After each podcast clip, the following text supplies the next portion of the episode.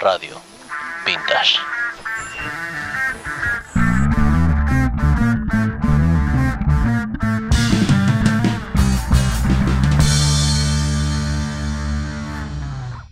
Hola, bienvenidos a nuestro cuarto episodio de este lindísimo podcast llamado Radio Vintage. Así es, ya vamos con el cuarto capítulo y vamos a dedicarle este capítulo a un gran amiguísimo, este Miguel, que nos pediste que habláramos de, De Tool, de Tool, que es el tema de el día de hoy.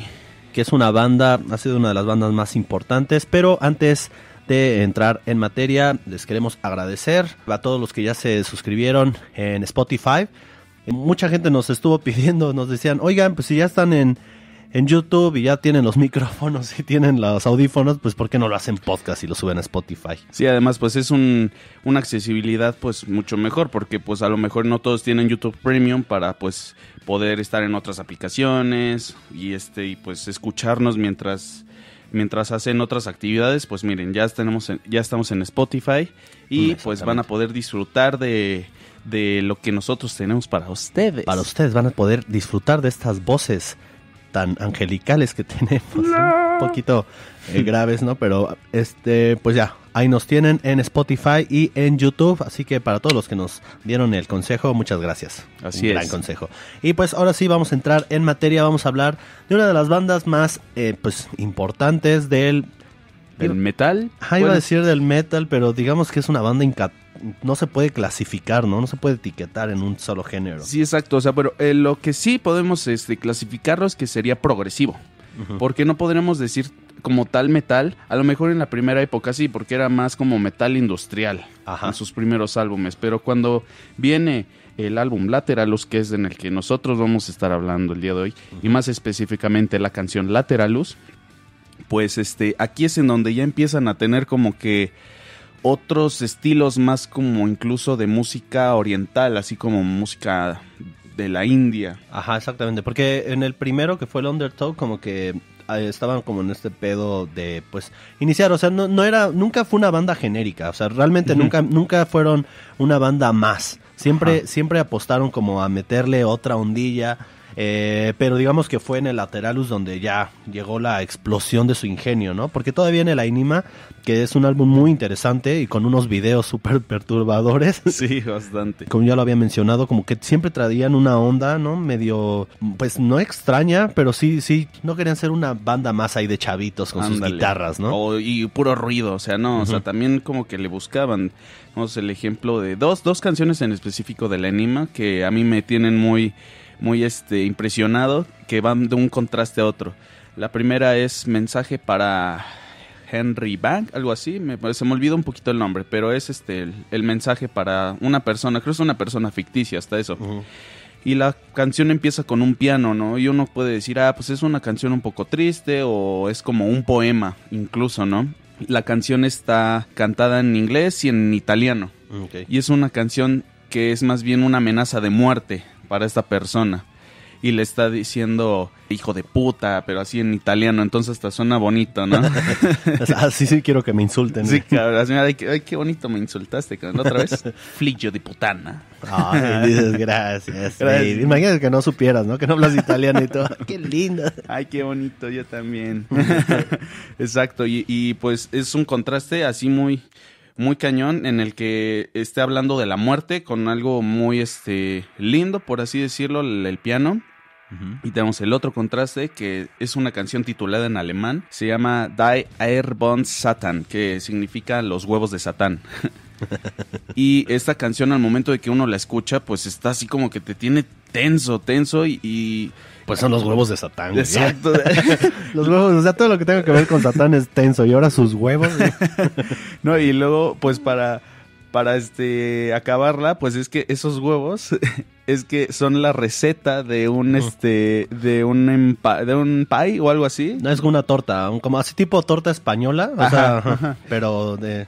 Y ahí el, eh, de hecho la frase que más dice es este sin muchos huevos. Bueno, pero es que suena, o sea, lo, la estás cantando en alemán, pues como que suena así como algo muy cabrón. Exacto. Es como si nosotros aquí estuviéramos haciendo una receta de cualquier cosa, ¿no? Ujú. Entonces échale un litro de leche, un litro de leche. Harina. Ah, mantequilla. Exacto, ¿no? Y luego con el idioma de los alemanes, pues, o sea, como que Ah, es que una vez- magnifica el, el terror de esa canción. Una, uno de los integrantes de, de Ramstein, no, no recuerdo cuál fue, decía que el metal, o sea, solamente el mejor metal podía ser cantado en alemán. Porque duda. es que no manches, o sea, cómo hablan. O sea, de por sí, cuando te hablan, parece que te están mentando la madre. que te hablan. Ahora imagínate cantarlo. O sea, y, y lo que yo acabo de decir es: Hijo, ya levántate para ir a la escuela. Te amo. Te amo, mi amor. o sea, ahora imagínate una persona mentando madres en alemán, güey. No mames, eso va a sonar bien cabrón. Sí, no, entonces, pues por eso es... De hecho, en la película de Charlie Chaplin, no sé si la has visto, la del gran dictador, hace una parodia a Hitler y todo lo que está diciendo. Nada es en alemán, o sea, se lo está inventando, Ajá. pero no, vean esa escena, de hecho ahí estamos viendo en este momento a Charlie Chaplin hablando así y es genial. Pero, pero sí, o sea, lo que, lo que tú dices, o sea, este tipo de ideas, ¿no? Como de, de ponerle los nombres de los huevos de Satán y demás, ¿no? Y unas personas pueden decir, no, es que estos güeyes están jugando con el diablo. Sí, güey, pinches satánicos. Por Ajá, eso el y es metal es, una- satánico. y, es, y es una receta. Y fíjate que yo siento que esta idea es muy de lo que hizo John Lennon en, con Mr. Kite. Oh, ok. Que, Ajá. que, ajá, que tomó, eh, estaba un póster en su cuarto. Era un póster en el que hablaban literalmente de un circo. O sea, y literal lo ve y dice, ah, puedo hacer una canción con, con esto que Con dice en esto. este póster. Y de, Claro. de, de hecho en Los Simpsons hacen como esta parodia con Baby on Board. Ajá, que llega Marsh con el letrero. Ajá. Oh, bebé a bordo. Ajá, dice, ah, y empieza a cantar Baby on Board, something, Something, bird, bird". Dice, oh, Es buena canción. es buena canción y la graban. Sí, y es que exacto, eso es lo, lo magnífico de un que puede inventarse letras de cosas pues tan banales como un letrero y un este Ajá, y o una sea, receta. La canción de Me cortaron mal el pelo. es una buena Es un, canción. eh. no manches, es un, himno. hitazo. No, pero es, hola, Lala. Lala. Lala. Lala. No, pero este e- es en el Ainima donde hacen como meten a- algo de Bill Hicks, ¿no? Meten como un discurso de Bill en Hicks. la última canción llamada El tercer ojo. el. Eye. Ajá, en la de Y los Eye. tres discursos que meten, uno del- de ellos del de Bill Hicks, eh, son magia pura. A mí me gusta mucho el segundo, pero el de Bill Hicks es este Bill Hicks es mi segundo estando pero favorito. El, el de un Ajá, el primero es George Carlin, pero es un gran estando. Pero si pueden ver su documental, era un hombre que literalmente, o sea, más allá de hacer stand-up, literal era como, como si fuera un evangelista de chistes. O sea, literal llevaba mensajes políticos y hablaba de drogas y demás, pero de una manera tan bonita y tan certera. Y fina. que- ajá, Hasta eso. muy fina, o sea, ese eh, está genial y esa canción este me, me, me gusta mucho de esta banda. Sinceramente, eh, Tool es una es una banda que a mí me gusta mucho, pero que realmente la, la conocí por este por este vato, porque la neta es que yo no los había escuchado. Y cuando su Tool. amigo, ¿cómo te llama, se llama tu amigo? El que- Ah, este Miguel, Miguel. Mike de, de amigo de la secundaria, vamos. Un buenísimo amigo.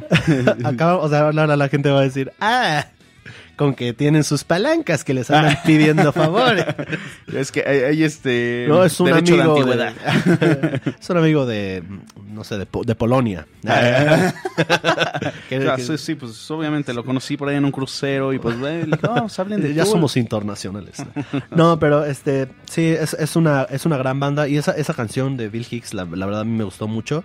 Pero como les decíamos, ¿no? O sea, sí, sí, sí traían esta idea desde sus primeros álbumes, como decía Joaquín, el primer álbum es como un, un rock progresivo, pero un poquito más industrial. Cuando se dice industrial, nos referimos como a este tipo de rock, como que pesado. Ajá. Suenan con las guitarras como si fueran literalmente una. como maquinarias. Ajá, como Así una es. maquinaria. De hecho, Ramstein. Ajá, exacto. To- Es este metal industrial. Ajá. Y es así como tú puedes notar como ese sonido, en especial ellos, porque ellos sí eh, son totalmente industrial. Y pues es lo que viene manejando Tool, ¿no? En Ah, estos dos primeros Es es lo que, es lo que venimos manejando, chicos, si es que gustan algo más. eh, Pero fíjate que en Lateralus ya, ahí es donde ya entran como en la experimentación total, pues, fueron un buen churro de moto. No manches, no, y hasta cuadros se metieron los cabrones, porque es que eh, también el cambio que hace radical este género eh, viene siendo porque cambiaron de bajista. Entonces el nuevo bajista es el que también como que entrega nuevas ideas, ¿no? Entonces pues también ideas como les había dicho de la India, cosas este más ex- mucho más experimentales. Obviamente tienen todavía esta esencia ruidosa, pero ya como que le bajaron un poquito Es en que- este álbum. Ajá, y si te das cuenta, como que la India es, es un lugar como que inspiró a muchos músicos, o sea, para muchas cosas, ¿no? O Sí, sea, no, sí. no hablando solamente de los Beatles. Ah, The Kings tiene una canción que se llama See My Friend, que también está considerada esa la primera canción donde hubo una sitar. No, no, no fue la de Nori Mm, and Good ujú. de los Beatles. Es que los Beatles tenían la, la virtud de que tomaban cosas o se informaban de grupos que estaban haciendo cosas y como como no cosas nuevas. Ajá, y como no eran grupos tan conocidos, se apropiaban de las ideas y eso lo hacía que fueran genios y geniales. Sí, sí, sí. Obviamente muchas cosas las eh, iniciaron ellos y las revolucionaron, pero habían otras que no. Pero muchos grupos, o sea, los Rolling Stones, muchos empezaron a juguetear ahí con cosas de la India y es que la sitar Ujú. es como un instrumento muy... Tiene mucho este pedo igual, pues muy a lo industrial, digamos, en, en esto que suena muy... Mm, ándale, exacto. Tiene ese tipo de, de efectos, la, la citar, que hace que, que sea el primer género de metal. no, no es cierto, pero, o sea, sí, claro, uno puede aprovechar muy bien este instrumento para experimentar bastante. Ajá, y es que aparte como está grandote y tiene muchas este, cuerdas y demás, por ejemplo, escuchen a Ravi Shankar, Ujú. ese hombre En hacía... Woodstock, ¿no? No, ah, Es en donde es su mejor presentación. Ajá, y en el de Monterrey, en el donde empieza de...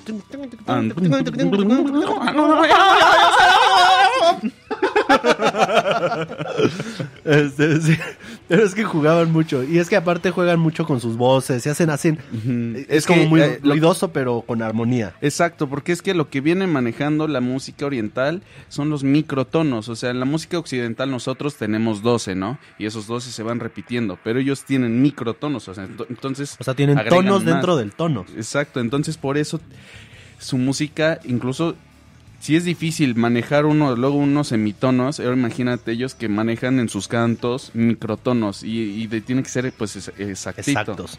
No, hombre, por eso una gran admiración a la, a la música este, oriental y pues bien di- dices que esto de los Kings, los Rolling Stones, este, pues como que agarraron cosas de, de otras este, culturas pues Ajá. para apropiarlas acá porque son muy buenas, o sea, incluso...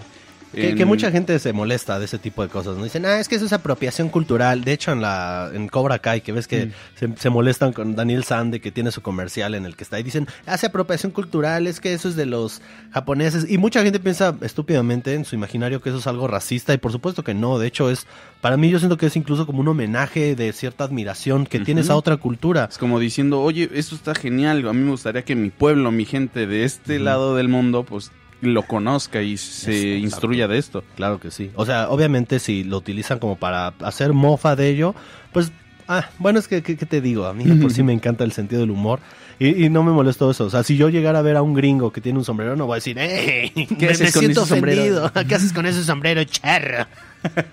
Tú eres güero, pues no. no. Ah, ah, ah, no, no, no, Ah, no, no, niños. No así. relájense, relájense. tantito.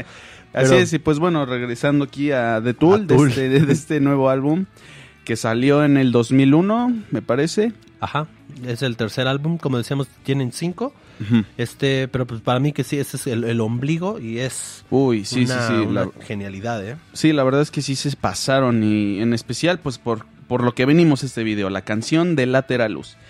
Esta canción tiene algo tan especial porque es este, una obra de arte matemática. Así como es considerado el ajedrez un juego ciencia, pues esta canción, y en, en- en globalmente la música, pues también es este, un este, arte ciencia, ¿no?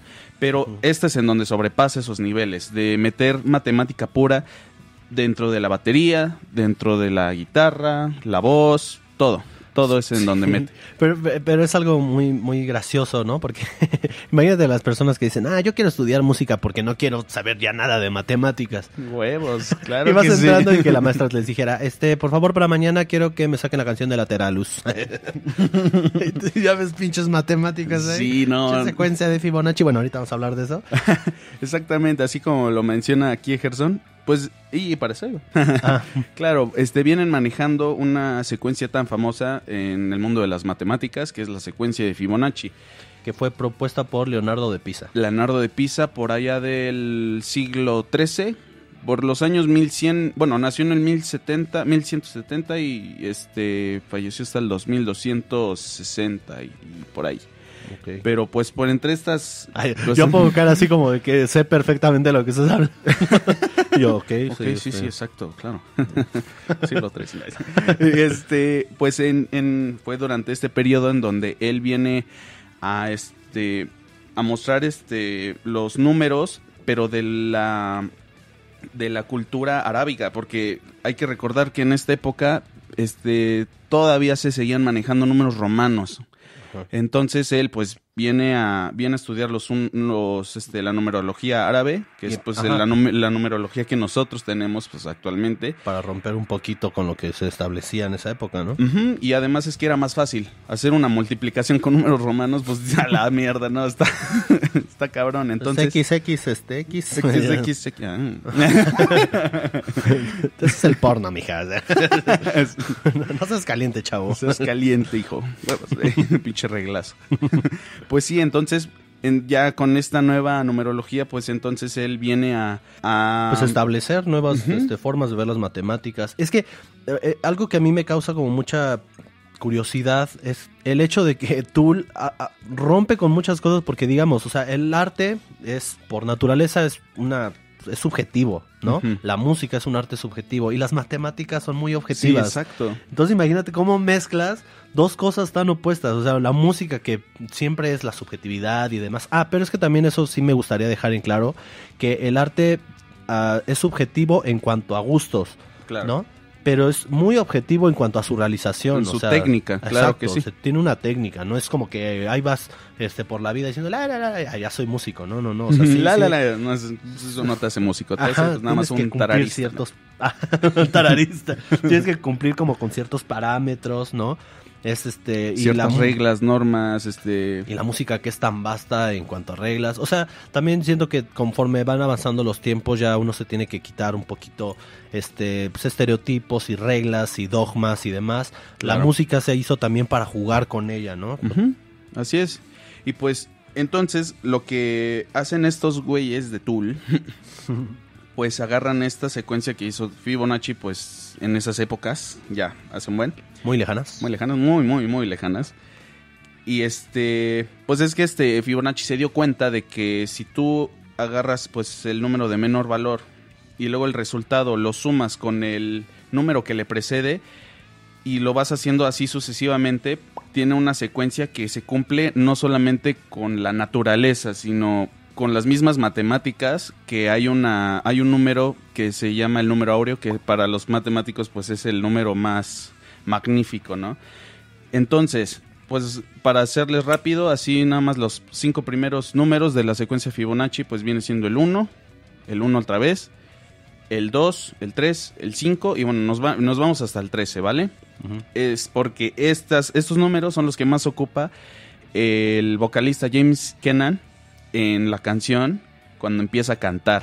Y es que, por eso les digo, o sea, esta, toda esta canción tiene que ver con la secuencia de Fibonacci, porque incluso empieza a cantar en el minuto 1.37, que Ajá. ya si lo reduces y lo simplificas es 1.618, que es el número áureo. O sea, así, así de cabrones de ellos tenían pues este la canción estructurada.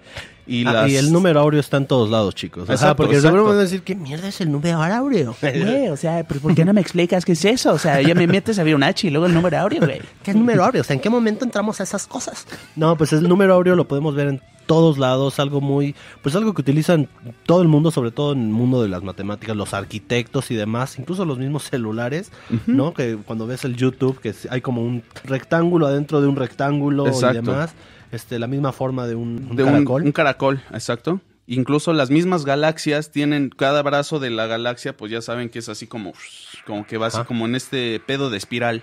Ajá. Entonces, Ah, de hecho, Gary, ah, la mascota de Bob Esponja, es un número áureo ese niño, ese, ese niño, Ese ese, ese caracol. Es el caracol, ese pequeño travieso. Pero sí, o sea, es- está en todos lados. O sea, de hecho, hasta ahí la imagen esta de Donald Trump. Ah, sí, Ese es su orejita. Ese es un número copete. Su copete, güey. Ese es el perfecto ejemplo, ¿no? De lo, de lo que es el número áureo.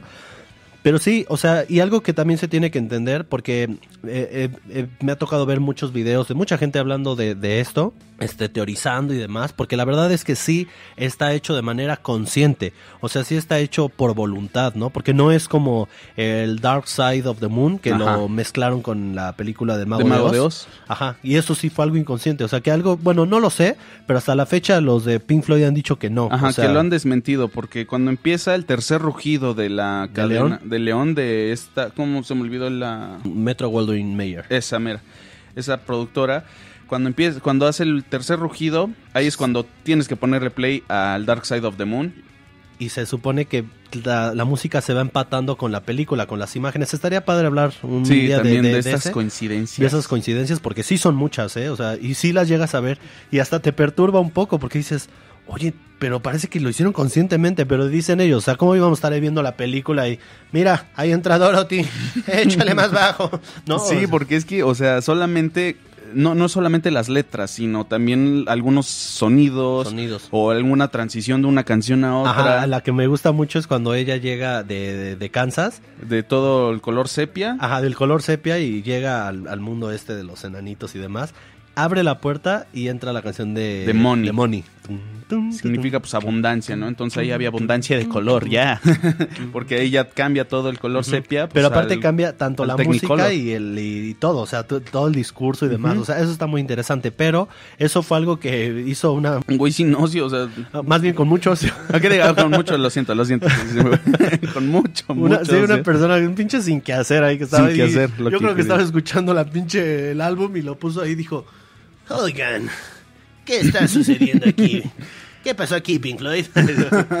¿No pensaban decirnos de esto? No, pero, pero eh, los de Tool sí lo hicieron conscientemente. Sí, exacto. O sea, porque a uno de esos cabrones les mamaba las matemáticas. O sea, al baterista. me Al baterista, y en mi opinión, mi baterista favorito, Danny Carey. Es un. Eh, es, John Bon- es John Bonham, pero no le hagan caso.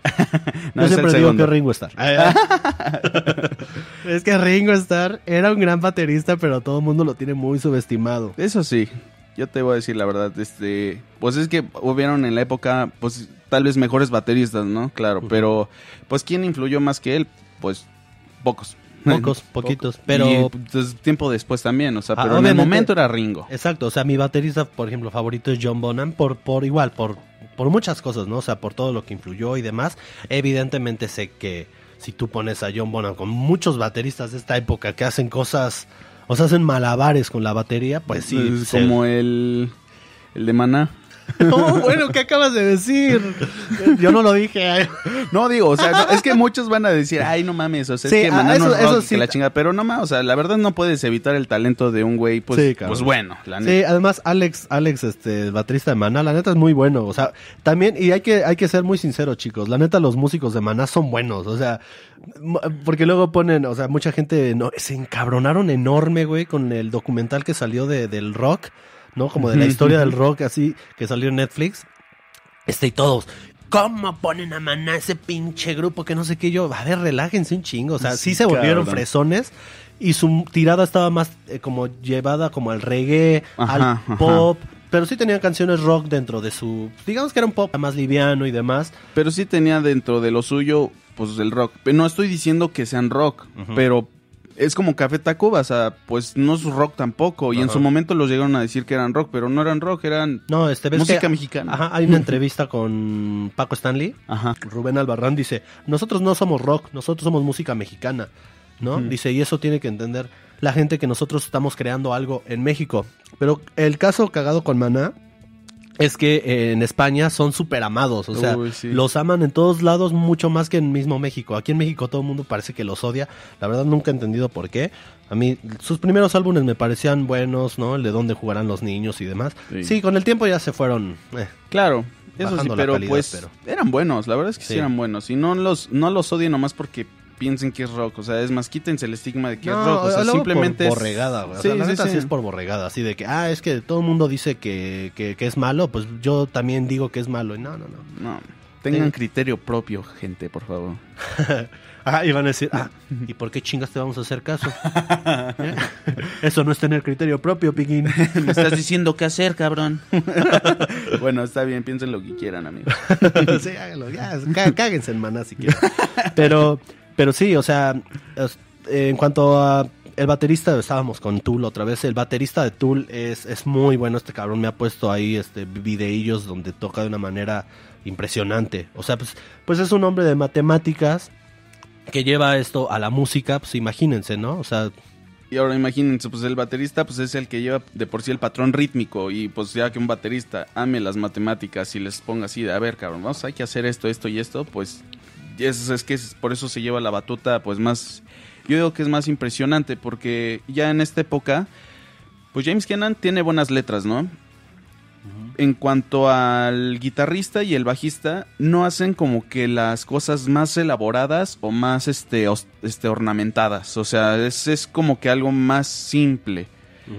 Pero incluso Pero bajo esa simpleza, todo congenia muy bien dentro de la música. claro, entonces hay, hay birritmias, hasta hay ciertas birritmias en, en cuanto al guitarrista y al bajista. El bajista hace como que un pedo más como acá y el guitarrista está haciendo como pues, otra cosa. O sea, la verdad es que sí, este, aunque sean muy simples por separado, juntas, es un pedo muy este cañón. Y el que sí se lleva ya todo así, el- la luz o los reflectores, es el baterista, porque él sí juega mucho es, con sus habilidades. Ah, y eso que dices es algo muy bonito, o sea, de que tal vez este por separados, ¿no? Son al- tal vez algo simple y demás, pero cuando juntas todo eso, ¿no? Se vuelve una amalgama de cosas impresionantes, este y, y es que eso eso pasa mucho con muchas cosas, o sea, yo lo veo como con los tres mosqueteros, ¿no?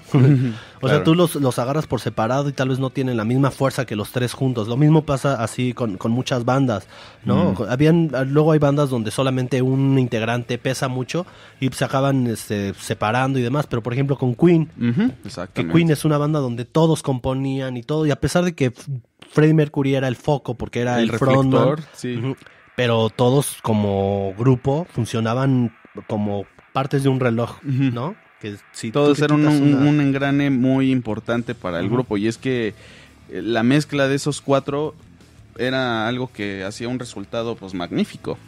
Exactamente. Por separado tuvieron sus proyectos, pero pues creo que en algún momento ellos llegaron a decir que pues sí se necesitaban entre todos para pues que fueran pues Queen, ¿no? O sea, eran muy buenos, pero juntos eran magníficos. Pero aparte, eh, lo que tiene Lateralus, esta canción que es, como ya lo estábamos diciendo, muy con esto de la secuencia de Fibonacci y demás. Fíjate que hay un género de rock que es como una, un subgénero del indie que se llama el math rock, que es como el rock matemático. Órale. Ajá, hay grupos como, ah, no sé, he escuchado la de Cassius, que luego te la pongo de Cassius is on the Ah, away. Oje, O sea, es como un rock así matemático, así de que van llevando como un tempo muy, muy definido. Muy marcado. Ajá, pero digamos que sea el rock matemático, ¿no? Que está, digamos que esas son matemáticas simples. Pero aquí lo que hacen de este gran grupo es que pasan de las matemáticas simples a lo pitagórico, ¿no? O sea, Exacto. y es que Las matemáticas duras. Sí, exacto. Y es que, o sea, hasta lo podemos ver desde el intro de la canción, porque desde el intro de la canción. Ay, Desde el eso, eso intro- fue la guitarra pegándole al atril. lo siento. Pues desde el intro de la canción, pues tenemos el clásico cuatro cuartos, ¿no? O sea, pues un, dos, tres, Tres, cuatro, cuatro. ¿no? Pero en el momento en el que ya empieza, la, ya entra la batería y la guitarra y todo, el bajo, ahí es cuando empieza la, la serie de amalgamas de, de compases, porque primero tenemos un nueve octavos, luego un ocho octavos y luego un siete octavos. Ajá, entonces pues aquí vamos a hacer una pequeña demostración de lo que viene siendo los, los esta serie de amalgamas que vienen manejando desde el intro de la canción. Ajá, que va con el tempo, que pasa de 9 octavos a 8 octavos, octavos, y a 7 siete octavos, octavos. que va, sería algo más o menos así. 1, 2, 3, 4, 1, 2, 3, 4, 5, 6, 7, 8, 9, 1, 2, 3, 4, 5, 6, 7, 8, 1, 2, 3, 4, 5, 6, 7. Y ahí empieza el 1 otra vez. Sí, porque acabó en el 7 y ya nos faltaba el 1 para el tan. Pero sí, o sea, básicamente es eso. Y una de las, de las cosas, pues, este, que, que otra vez la secuencia Fibonacci dentro de la misma canción, desde las guitarras hasta las voces, es que esta secuencia de, de compases, 9 octavos, 8 octavos, 7 octavos, bueno, 9, 8, 7, es el número 16 de la secuencia Fibonacci, el 987.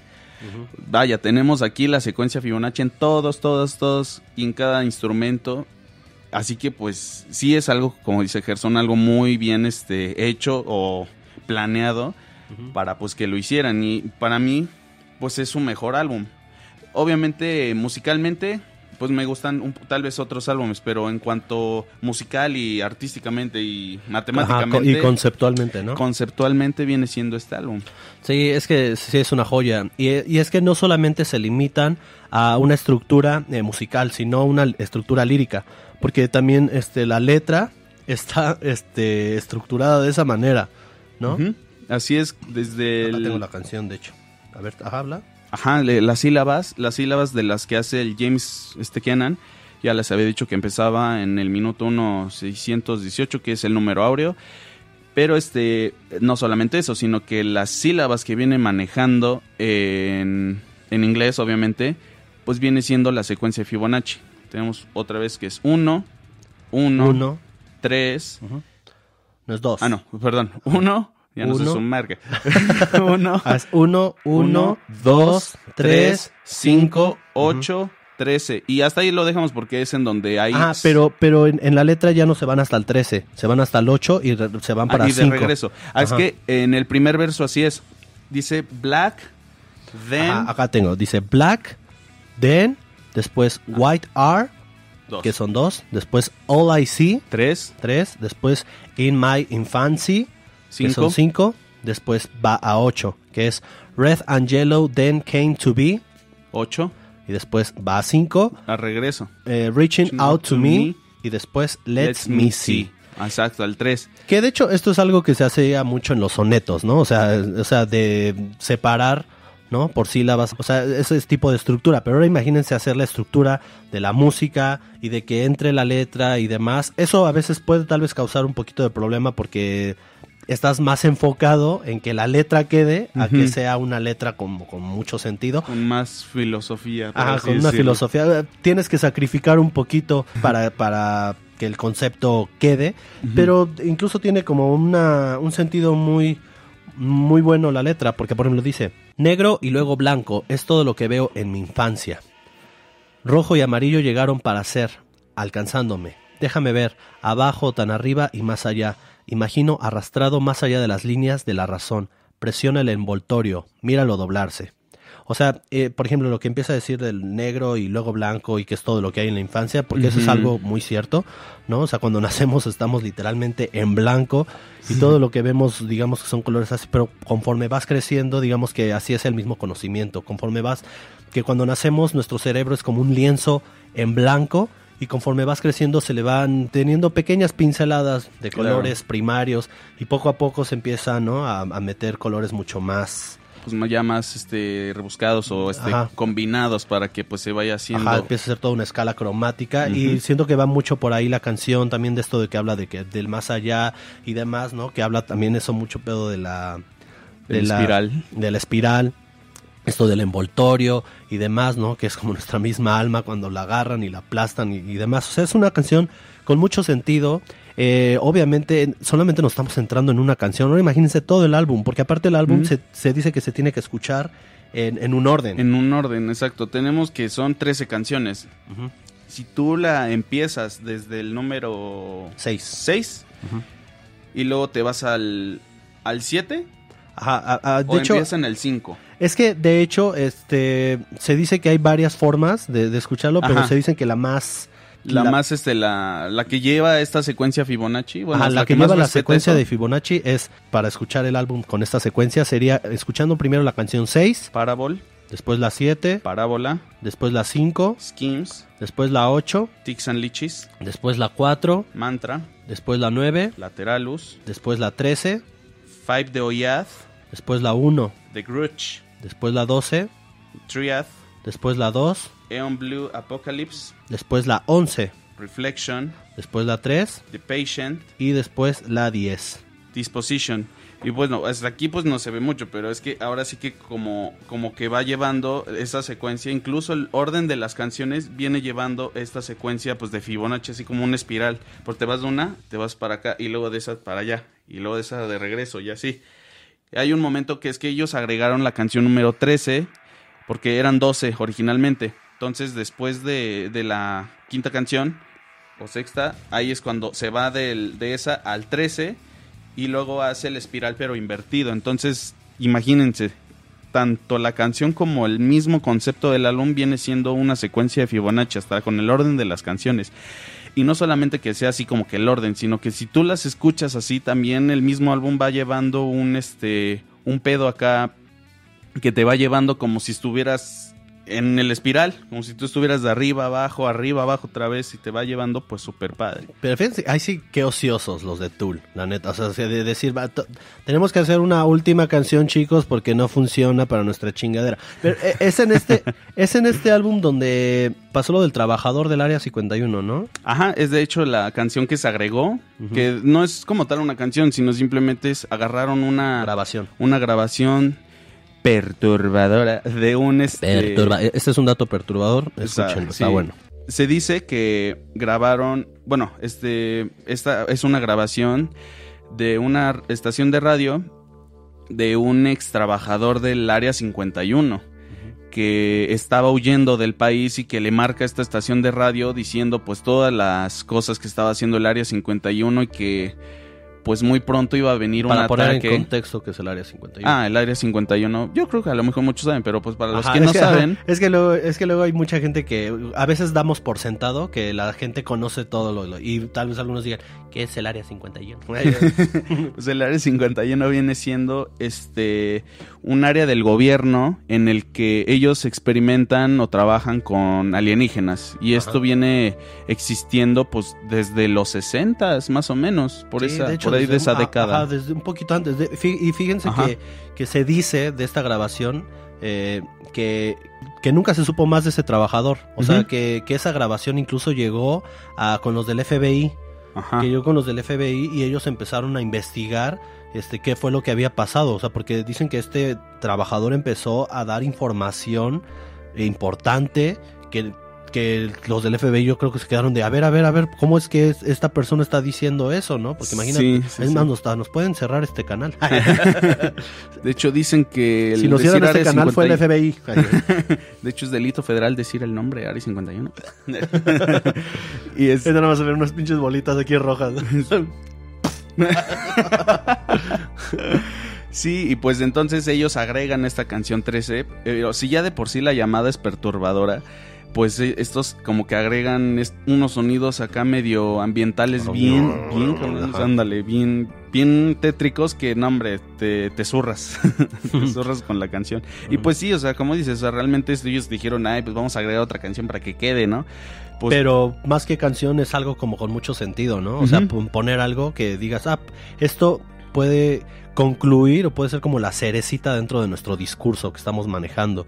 Este, y como les decía, este, esta fue una secuencia que nosotros damos que se supone que es la de la de la del áurea. Este, pero eh, de hecho hay muchas, o sea, de hecho hay mucha gente que luego las acomoda en otro orden y, y según tiene otro significado el álbum. Los, el mismo Tiene varios, tiene varios eh, significados, como dice, pero el más, digamos que respeta esto de la secuencia Fibonacci es el, más que le aprobado, que, que ni siquiera lo aprueba el- No. la banda, o sea, Mm. es, son de ahí sí son cosas de, de gente sin que hacer. Exacto, ya, ya el mismo Tool este, se ríe, dice, ay, nomás sigan haciendo las teorías y eh, Sigan haciendo los experimentando". famosos, ellos ahí en su sillón. Sí, no, no, no, y es que ellos, o sea, imagínate, ellos, pues, viene siendo un grupo independiente, ellos sacaban sus canciones, sus álbumes y todo, pero ellos jamás vendieron como que conciertos en vivo o este cosas así, o sea, ellos se mantuvieron en este perfil de un grupo pues independiente, ellos desde bueno, en el principio hacían sus álbumes y todo, ¿no? Incluso ya cuando pues Spotify, pues la plataforma de música este ya ahorita a nivel mundial más este pues más famosa, ellos no tenían sus canciones, pero fueron muy inteligentes que sacaron un último álbum apenas hace unos años, en 2018. Y ahí es cuando sacan todos sus álbumes y mira, así, así Creció. sube. Sí, no, entonces pues fue yo creo que una muy buena estrategia de, De de marketing. marketing y super paciencia porque, o sea, podían ya subir sus canciones a plataformas en desde hace, Sí, desde desde hace una década casi casi. Ajá, pero sí, eso, eso está padre porque la gente no lo espera, ¿no? Entonces ya, y, y seguramente hay todos los fans haciendo, este, Yo oye, sí, moriné, te lo. Sí, no, yo, yo me puse así una mega pedota con unos cuates que también les mando saludos, Ricardo, este, que nos, que nos gusta un chingo este pues, grupo, que pues, nos pasamos escuchando y escuchando y escuchando pues sus álbumes porque sí, o sea, pues son muy buenos y ya cuando salieron dijimos vamos hay que aprovechar porque aparte eso, como son las originales, pues se oyen pues con más fidelidad las canciones. Sí, porque Spotify, sea lo que sea, sí maneja. Ay, sí, no, no, estamos trabajando ahí, ¿no? No, maneja una calidad impresionante. No, pero este. Fíjate que este, esto que estábamos diciendo, de que tal vez luego los fans, te digo que buscan cosas donde luego ni hay, eh, pero yo creo que es, es algo padre, o sea, literal, hacer ese tipo de cosas que ves como un acto de amor a la banda que respetas y demás, pero sí, o sea, como decía, los de mismos de Tool que luego se ríen y están a decir a estos chicos, este, Tontuelos. pero eso pasa con muchos, o sea, incluso con los mismos Beatles. eh, ves cuando sacaron la de I Am the Walrus. Porque eh. John Lennon se enteró y leyó en un artículo que habían varias universidades donde ponían a, analizar a los alumnos sus canciones, ¿no? Que ponían la de Strawberry Fields y no, esto habla de esto. Y, y luego y John Lennon dijo, no manche, claro que no. Y entonces sacó la canción de I Am the Walrus. Vean la letra, es una tomadura de pelo. O sea, literal dice, estoy sentado en un cornflake. Cosas así bien, cosas bien Yo ilógicas. soy el huevo, yo soy el huevo, Ajá. yo soy la morsa. Pues Ajá. puta, quiebrate la cabeza entendiendo eso. Ajá. Entonces John Lennon pues ya hasta hacía burla, así como para decir, a ver, si, si están analizando, les voy a hacer una canción que no puedan analizar este por nada, ¿no? que con las que se hagan todo un embrollo en la cabeza. Pero sí, eso es algo, eso es algo que siempre ha pasado. Luego los mismos fans saben más que uno, ¿no? Sí, claro. Pues hasta lo dice Paul McCartney en su en un video de Ajá, este de- de, preguntas. De Google. Ajá. Y dice, eso debería saberlo. Dice, pregúntenle a algún fan, él debe de saberlo.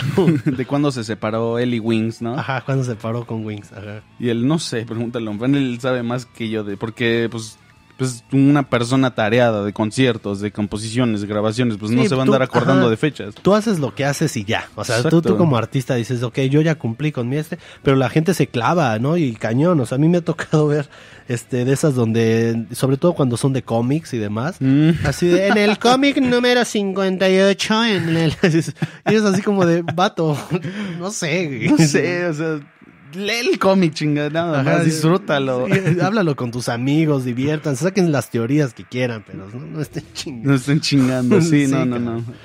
Y pues, bueno, yo, yo podría agregar solamente que este Pitágoras decía que ay güey, me Este Pitágoras este decía que la vida se rige bajo las matemáticas. Y yo creo que con esto que mencionamos del número phi, que es el número áureo, sí se viene cumpliendo esto porque no solamente son las plantas que cumplen este esta regla de este número para sacar sus pétalos, incluso el número de pétalos de una rosa, o sea, puede ser desde 3, puede ser 5, puede ser de 8, puede ser de, de 13, pero son, son siempre esos números. Ajá, de hecho, un trébol de cuatro hojas, por eso es como una de una una cosa este pues Muy difícil de encontrar. muy difícil de encontrar porque pues es tres, son de tres o de cinco.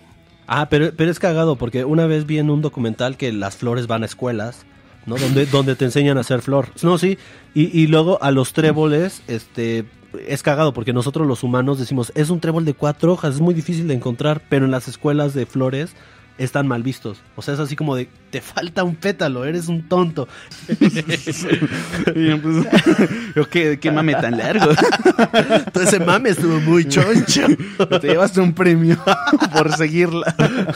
Al principio empezó bien, ¿no? Empezó bien. ¿no? Dice, oh, rayos, Ya estaba un momento se en está el que- colgando.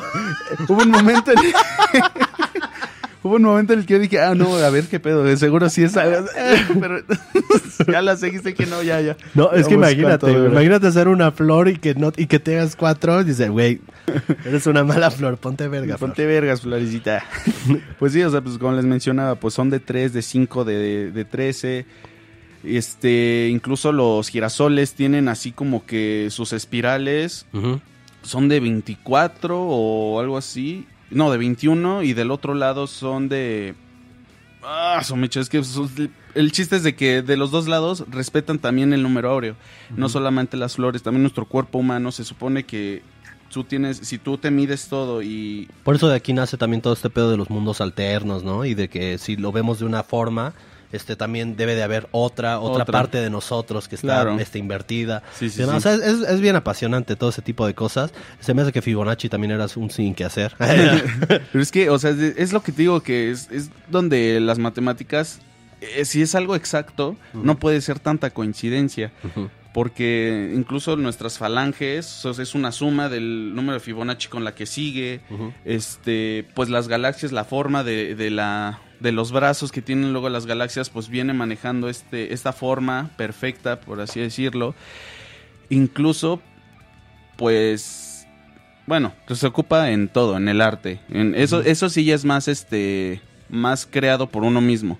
Pero cuando son cosas de la naturaleza es cuando uno se, se pone a preguntar realmente nuestra vida está regida por las matemáticas. Y, y es que, ajá, y es que no está en todos lados, o sea, por lo que decía el de la, de las flores, ¿no? De, de cuatro pétalos, o sea, sí está en, en, en muchos lados tal vez esto de las matemáticas y demás, obviamente si lo pones obviamente en cuadros y pones la madre esta, se, se va a ver así, obviamente desde el, desde el principio de los tiempos, Leonardo da Vinci, todos los estudios que hacían de la anatomía, este, y todo siempre ha sido ligado con las matemáticas, pero al final de cuentas las, fina- las matemáticas también son un constructo creado por el humano, ¿no? O sea, son, son perfectas bajo la visión no, nuestra, ¿no? Imagínate que hubieran extraterrestres en otros este, lugares y para ellos sus matemáticas sean in- la, la imperfección, ¿no? O sea, que para lo que nosotros pensamos que es perfecto, este, para ellos este, sea completamente erróneo. Erróneo, Porque sí, bueno. dices, bueno, es que las matemáticas... Depende de las magnitudes, ¿no? Ajá, porque dices, las toda- matemáticas son este, perfectas, pero las hizo un ser humano y el ser humano es imperfecto. ¿no? Entonces dices, este, por eso las matemáticas tienen ese, ese poder, ¿no? Porque ellas sí pueden tener como un, con- sí se puede tener un control sobre ellas, pero hasta, hasta la fecha se sigue creando, se siguen creando muchas eh, O, reglas, este- lo que, es que hay una palabrita, este, lo que buscó Stephen, eh, Stephen ¿Fórmulas? Hawking, eh, fórmulas, eh, ajá, ecuaciones. Ecuaciones. Ajá, se siguen buscando ecuaciones, ¿no? Para la famosa teoría de las cuerdas y demás. Sí, sí, sí. Pero es que, claro, claro que sí, este, vamos a, a encontrar pues similitudes bajo la- las reglas numéricas que nosotros tenemos. A lo mejor y un, una unidad del 1 al 10 pues está mal, ¿no? Pero es la Ah. que todos nosotros manejamos para, para pues manejar con un poquito de exactitud pues nuestras vidas Ajá, y incluso. que dicen que 2 más 2 no es 4, ¿no? Que se supone que sería un 3 punto y un número muy largo. Pero, pero sí, o sea, al final de cuentas, eh, Pitágoras era, que, que era matemático, también fue un filósofo. Y los filósofos siempre han intentado encontrar el significado de la vida, siempre han intentado encontrar, ¿no? Lo- el sentido de la vida. Y tal vez para Pitágoras fueron las matemáticas, ¿no? Y, y fue el, como el más centrado en eso. en esa área. Y es también, aparte de, de- de ser el padre de las matemáticas, fue el padre de la, pues, de la música, porque él también descubrió que, por ejemplo, tú tienes una cuerda de, de este tamaño, ¿no? O sea, bueno, ya para que todos vean. Ay, ah, no, es más Ah, este y que dicen que en la escuela de las cuerdas... Nah, no es cierto. Ahí vas, ahí vas. Pues tú tienes, por ejemplo, esta cuerda, pues si tú la tocas normal en toda su longitud, pues es da este tono, ¿no? Que es un, bueno, ahí ahorita es un re, pero pues porque la afina de esa manera por la canción. Me- medio desafinada la cuerda. Desafinada porque es por la, el drop D, que es la afinación de la canción que hicimos. Eh, ¿En qué está afinada? En, En, en re. en re. Pues bueno, este es un re, ¿no? Pega, pega la guitarra Realmente un poco tiene más. que ser un mi, pero esto es ahorita es un re. Así suena ahorita la, pues la guitarra, pues sin hacer ninguna modificación. Pero si tú pones el dedo aquí en el traste 12, viene siendo la mitad del, de la cuerda, tanto de este lado como de este lado. Aunque es lo mismo, pero más agudo. Esto es más grave. Y ahora si haces eso mismo acá, suena más agudo.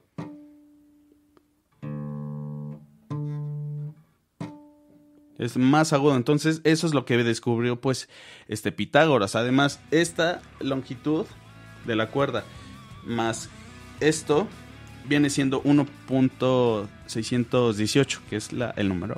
Yo creo que abarcamos todo. bueno, no todo, a lo mejor nos faltaron algunas cosillas, pero pues por lo menos lo esencial de lo que queríamos nosotros platicarles a Ajá, de lo ustedes. que pues, queríamos sí. platicar. Porque sí, es que eh, les digo, he visto este hablando de esta canción bajo una mirada filosófica, bajo una mirada de matemáticos, o sea, porque literal han habido, he visto gente matemática, o sea, gente que Sí. estudió matemáticas intentando analizar la canción. Donde decir, "Eh, estos chicos no saben, bueno, Otro- chicos. Otros dos güeyes hablando de, nos- de nuestra canción, de nuestro álbum. A los, los de Tula ahí con su cerveza. Pobres idiotas. No, pero se, se puede analizar bajo muchas miradas, o sea, bajo mirada matemática, bajo mirada filosófica, bajo mirada de músico, bajo mirada de, de lo que quieras, o sea, porque es una canción basta, ¿no? Y creo que eso es lo que hace que los grupos se vuelvan grandes grupos, cuando haces eh, un material que hace que te vuele la cabeza y que le puedes encontrar significados ocultos y, y otras cosas que tal vez este pues otras personas las, las ven desapercibidas o no le dan importancia, es así como, ay, pues ya, relájate, es una canción. Pero Sí. Yo creo que es parte del arte, ¿no? Que te puede llegar a mover montañas. Y lo que uno puede hacer, o sea, dice, ok, si ya hice esto, pues puedo hacer esto. Y puedo hablar de filosofía, puedo hablar de matemáticas, puedo hablar de, de meter arreglos de otras, de otras culturas, o sea, y es en donde ya radica lo- el talento de un artista, lo que un artista quiere ofrecer al público. Sí, hay gente bien clavada, como nosotros, la neta. Nosotros podemos. Ustedes háblenos de extraterrestres y nos vamos. Nos Ay, vamos al área 51. Nos expandimos. O sea, y hay gente que no. No, hay gente que tal vez es como de.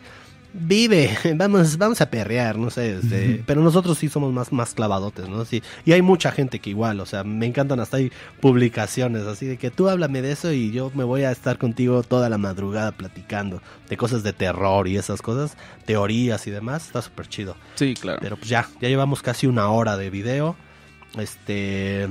Y pues. Espero que este video les haya gustado. Y también para los que nos están escuchando en Spotify, que este podcast les haya gustado. y que pudieran compartirlo con todos sus contactos para que pues siga creciendo y nosotros lo sigamos escuchando y seguir hablando de todos estos temas, ¿no? Que para mí yo creo pues interesante mezclar no solamente música, sino también cosas filosóficas, matemáticas. Me- Depende de lo que pues hable el contexto del, del tema del video. Exactamente. Disculpen mi chiste de la flor.